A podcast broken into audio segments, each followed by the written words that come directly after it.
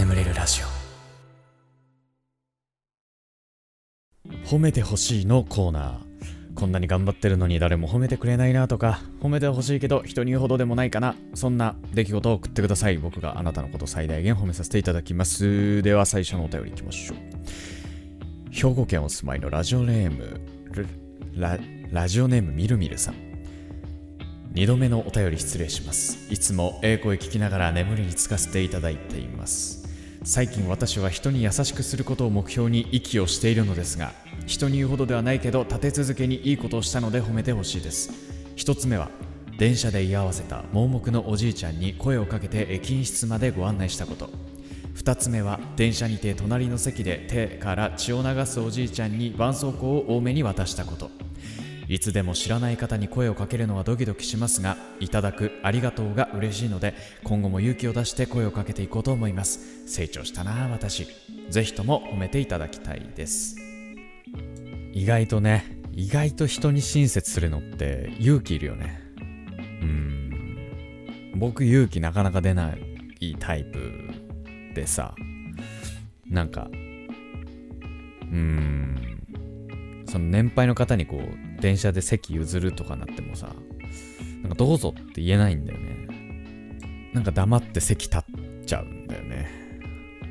本来ならねその人に譲りましたっていう方がいいと思うんだよ。なんかほらあの全然若いのにさめちゃめちゃ座りたがる人いるじゃん。あーね。なんかそういう人に取られちゃう可能性もあるじゃん。なんか僕としてはさその人に座ってもらおうと思って開けたのに。ね。なんかいたのよ。あのー、会社員時代にさあのー、電車でものすごい速度で席座ろうとしてくるおばさんがいて。うん。で大体ね僕と同じ車両のあたりに座っあのいるのよ。もう本当にねもう大嫌いだったそのおばさん。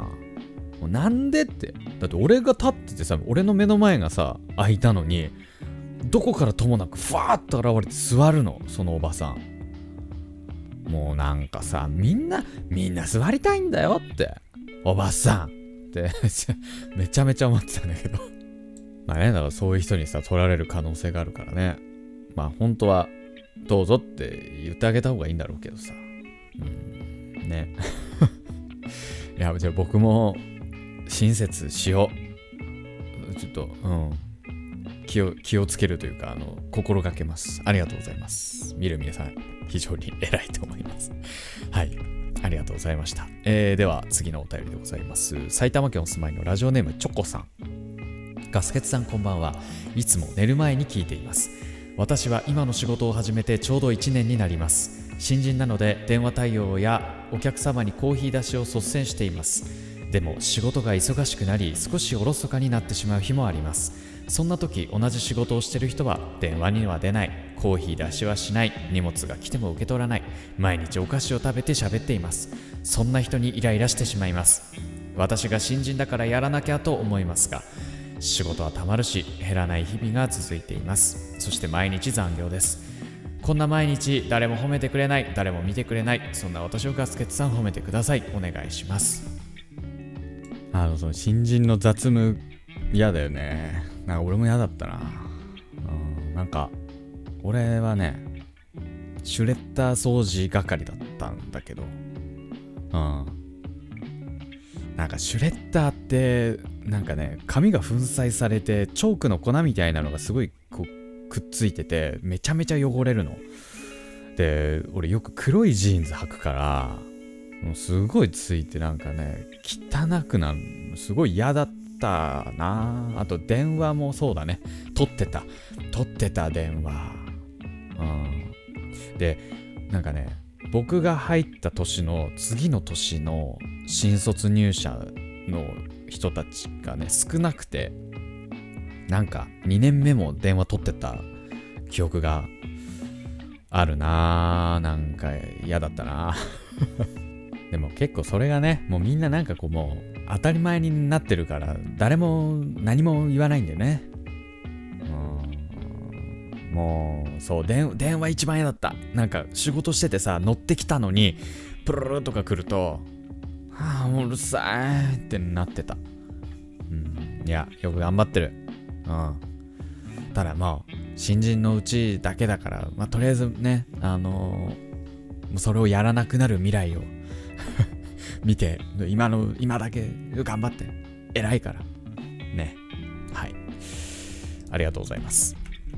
えー、では次のお便りいきましょう、えー、東京都お住まいのラジオネームふうごさん、えー、いつも小2の息子と毎晩楽しみに聞いています。息子は褒めてほしいのコーナーが大好きなので内緒で送ってみました。息子は学校が嫌いで小1の頃は私が無理やり連れて登校させることもよくありました。でも今嫌な顔せず登校してくれてます。本当は学校へ行きたくない頑張ってる息子にガスケツさんから褒めてもらえたら親子ともども明日の活力になります。ぜひぜひよろしくお願いします、え、話は変わるのですが BGM の曲を教えてほしいです。とてもかっこよくてずっと聴いてられます。ガスケツさんの声と BGM がバッチリ合ってます。これからもガスケツさん応援してます。吸い込み注意で頑張ってください。はいありがとうございます。今聞いてんのかな？小学2年生の何くんかなね、学校行きたくないよな。行きたくないよ。うん。わかるわかる。めちゃわかる。でもね、周りはなんか、平気な顔して学校行ってるから、なんか、行きたくない、しんどいってなっても、誰も褒めてくれない。ね。やだよね。みんなだって、そうやったら人間なんだからさ、好き嫌いあるじゃん。ね。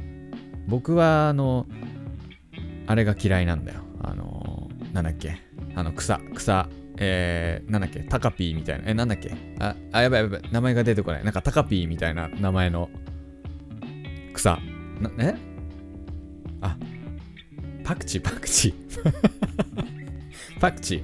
僕パクチー嫌いな、パクチー嫌いなんだけどさ、パクチー好きな人いっぱいいんのよ。僕には信じらんないんだけど、タカピー好きな人たち。だからそれと一緒で学校好きな人もいるし嫌いな人もいるはずなんだよ。ね。なのにね、世の中学校には絶対に行かなきゃダメみたいな。ね。まあね、な、な、なのかよくわかんないけどね。まあでもそんな中ね、頑張って学校に通ってるっていうのは偉いですよ。うん。ね。いやだから、まあでもね、まあ勉強しないとね、今後困ることもまあ、あるからね。うん、いや、もう本当に偉いと思います。これからも頑張ってね。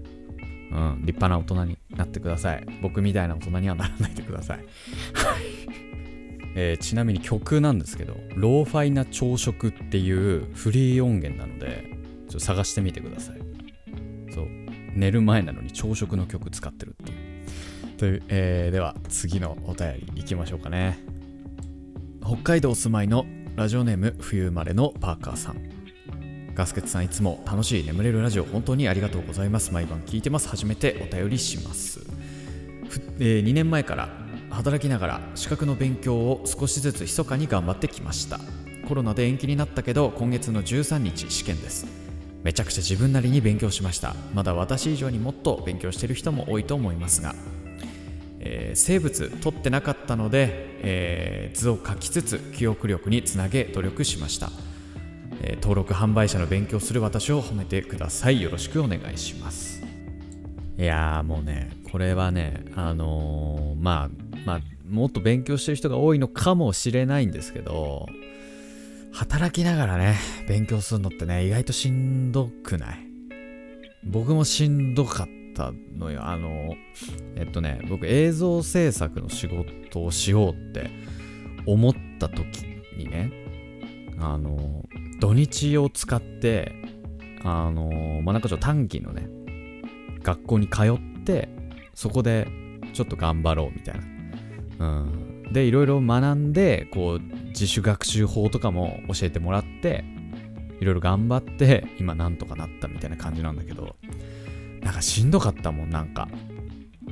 土日休んだ気しないままさ、あの、月曜日会社行ってみたいなのめちゃめちゃしんどかった。大変だよね。えー、あれだね。えー、これね、結構ね、前のお便りなんですよね。12月の8日のお便りなので。うん、まあもう結果は出てるはずなんですけどね。どうだったんでしょうか。はい。いや、でも、よく頑張りました。はい。お疲れ様でございます。ということで、えー、褒めてほしいのコーナー以上となりまして、眠れるラジオスタートです。ガス欠の眠れるラジオ。眠れない皆さんこんばんは。そしておやすみなさい。眠れるラジオガス欠です。このラジオはよく眠くなると言われる僕の声とヒーリング音楽を一緒に聴いていただき、気持ちよく寝落ちしていただこうそんなコンセプトでお送りしております。今日も聴いていただきありがとうございます。このラジオで眠れた方はぜひ明日もね、このラジオで寝落ちしてみてください。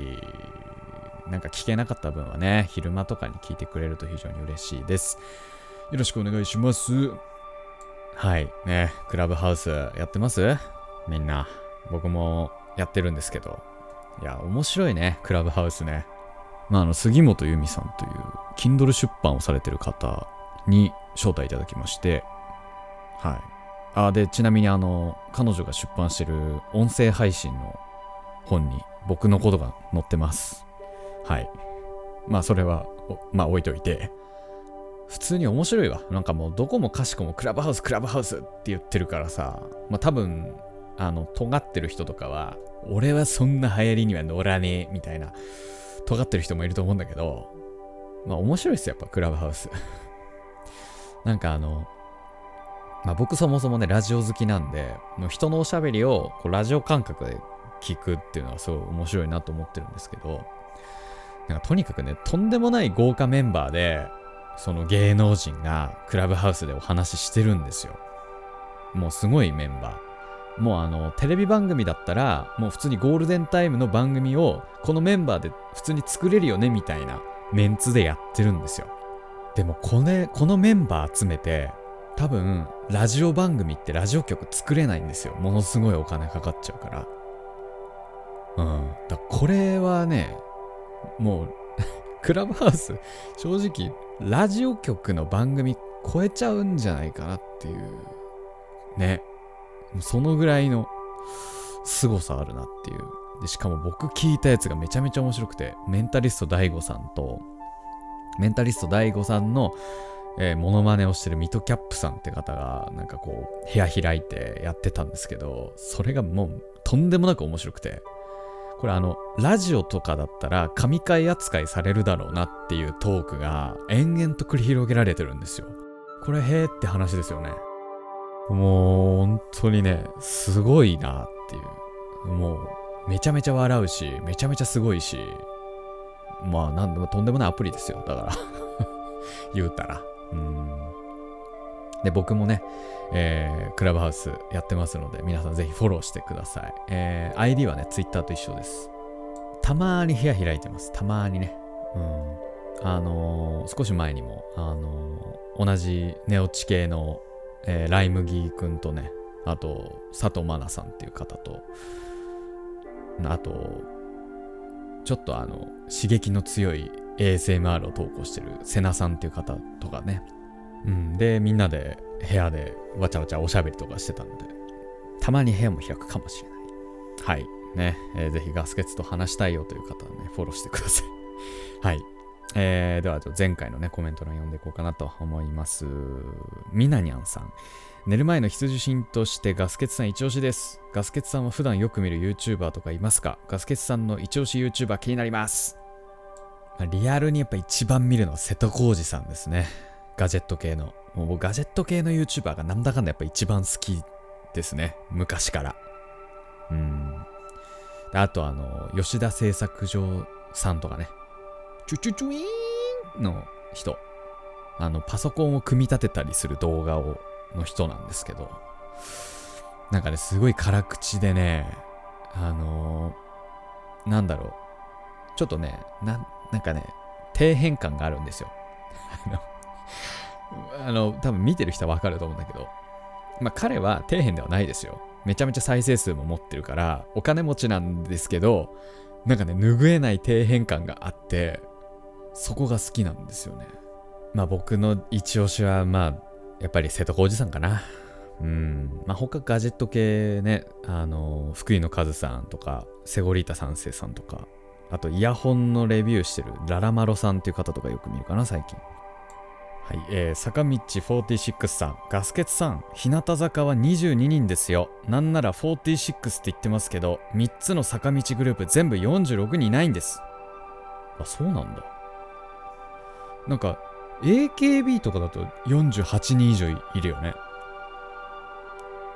いるよね。あれい、いるよね。そあ、そうなんだ。あれなんだ。なんか、少数精鋭型なのかな？坂道さん。坂道さんは。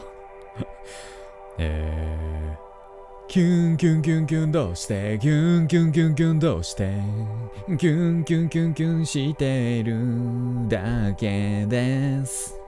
はい、えー、その他にもですね、えー、なーちゃんさん、かねきーさん、なななささみさん、ぴよりんぴよりんさん、みみみさん、みなにゃんさん、のらんつるさん、ナチョナル水産さん、ジョアニトーキンさん、ラビューさん、なかっちさん、なっちゃんけいさん、電気羊さん、名古屋方面さん、ともさん、ビビさん、るいるいさん、ユースさん、みゃおさん、かずみんさん、くまさん、ぽぽさん、はなさん、さとえもんさん、羊めいさん、ワイヌさん、ジャジャニーチョウさん、お、中国から。ありがとうございます。えー、池町さん、バナナナナナナナナナナナさん、えー、坂道46さん、あ、言ったわ。タコタコさん、ナロンさん、ミーさんさん、ミライさん、101さん、ラグビーのフッカーさん、レイさん、ミセス、羊さん、北場さん、えー、島袋さん、ユピテルくんさん、カレンさん、マルカノンさん、丸崎さん、ラッコノスケさん、えー、コメントありがとうございました。番組ではあなたのお便りお待ちしております。お便りはですね、概要欄の方に貼ってあるお便りフォームから送ってください。えー、はい。募集してるコーナーに関しましては、えー、そちらのフォームの中に記載ありますので、そちら読んで送っていただければなと思います。はい。えー、それではしばらくヒーリング音楽の方お聴きください。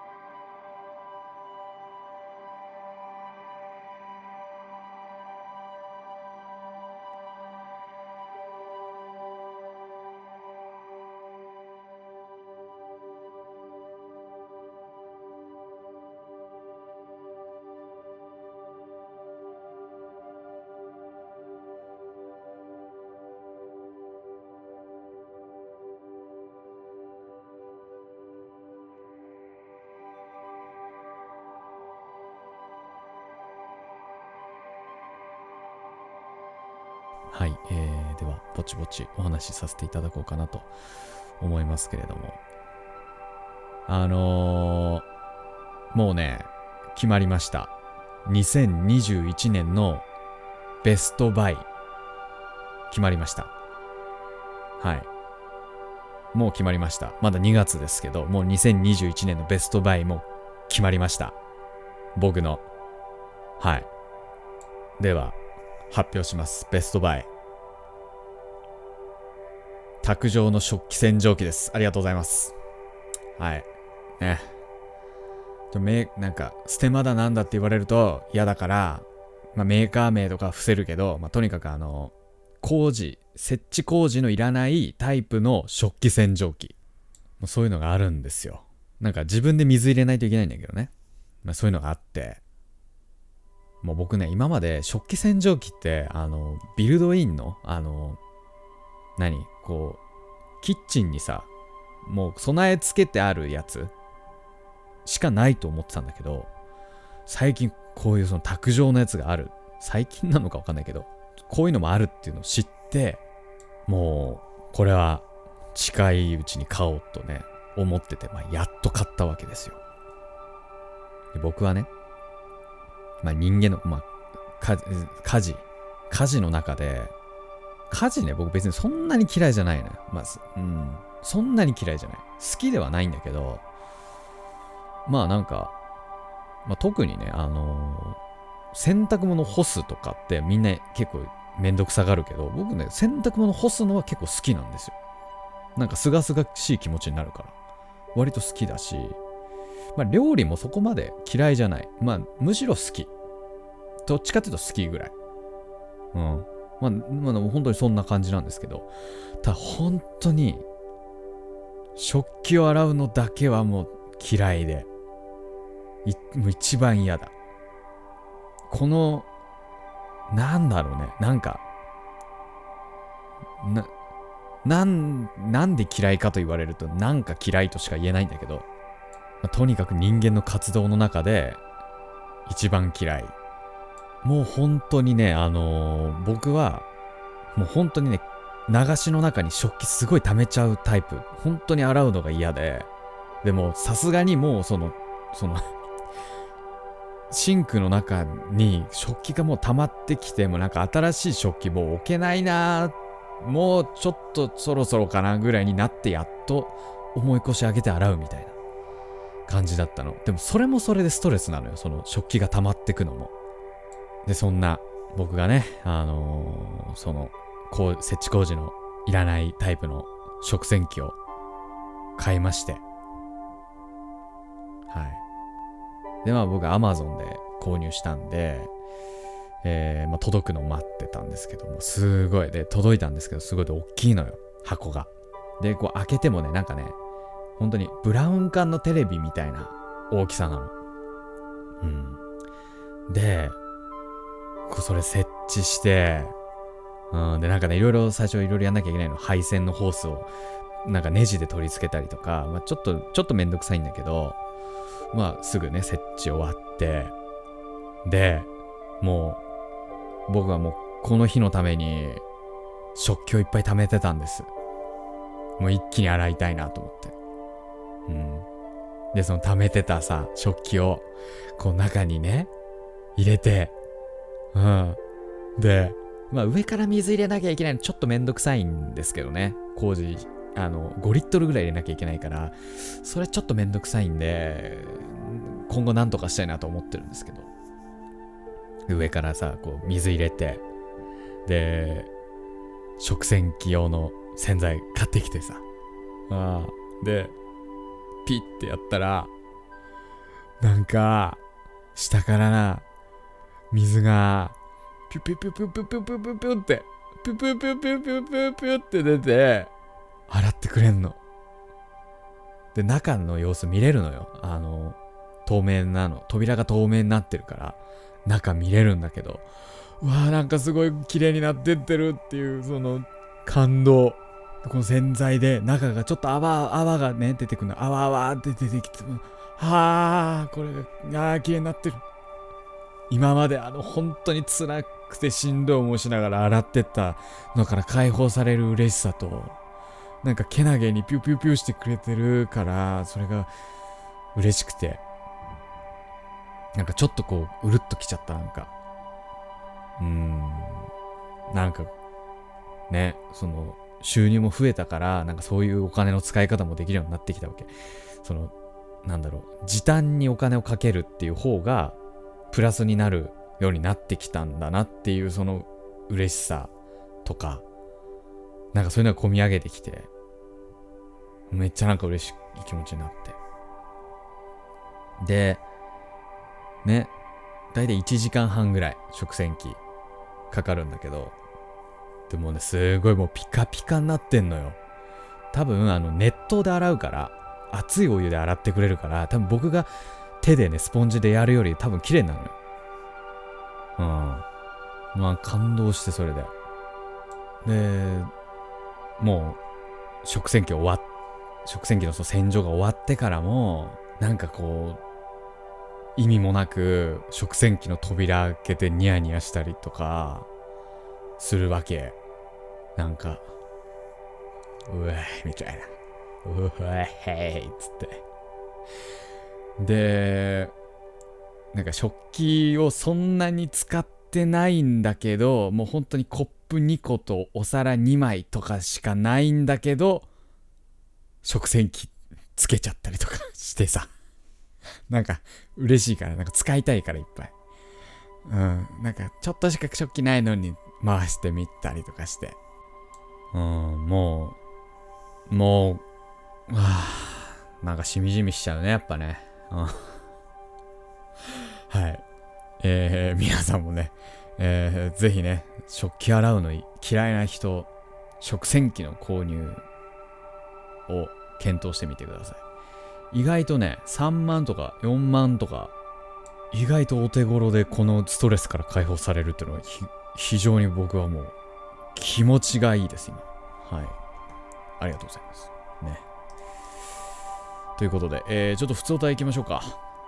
埼玉県お住まいのラジオネームホワイトチョコレートさん。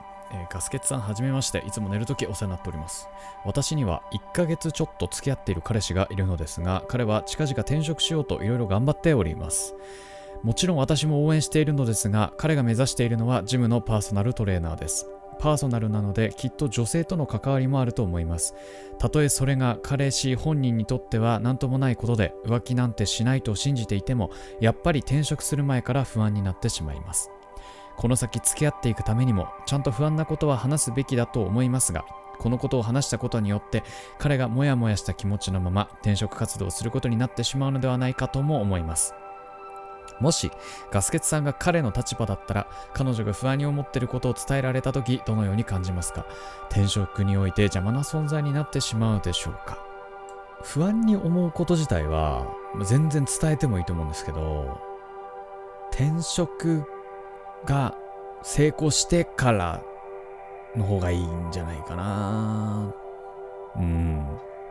まあ、特に、その、男は、なんかその結論を、結論を出したがるから、だからその、不安なんだよねって伝えられても、じゃあどうしたらいいの？っていうので、すげえ多分モヤモヤすると思うんですよ。男性の気持ちとしては。そう。だからこそ、転職終わりました。で、その後に、あの、まあ、なんかのタイミングで、あの、まあ、女性との関わりもあると思うけど、まあ、何々くんのこと私好きだから、や、やめてよ、浮気とか絶対しないでよ。みたいな。みたいな感じがいいと思う。うん。かな。俺だったらね。ただ、僕は自分の意見に自信が本当にないので、皆さんのコメント欄で 男性の皆さん、ちょっと意見お聞かせください はい。まあでも、言ってもね、そのパーソナルトレーナーだけじゃなくても、女性との関わりは、まああるからね。どの仕事でも。うん。まあだから、大丈夫。あまり不安に思わなくていいんじゃないかなと思いますよ。あの、なんならあの、支えてあげてください。彼氏さんのことを。うん。で、こんなに支え、支えてくれた子を、こう、ひどい、にひどいことは裏切るような真似は俺は絶対できないなっていう気持ちにさせるぐらいの方がいいんじゃない？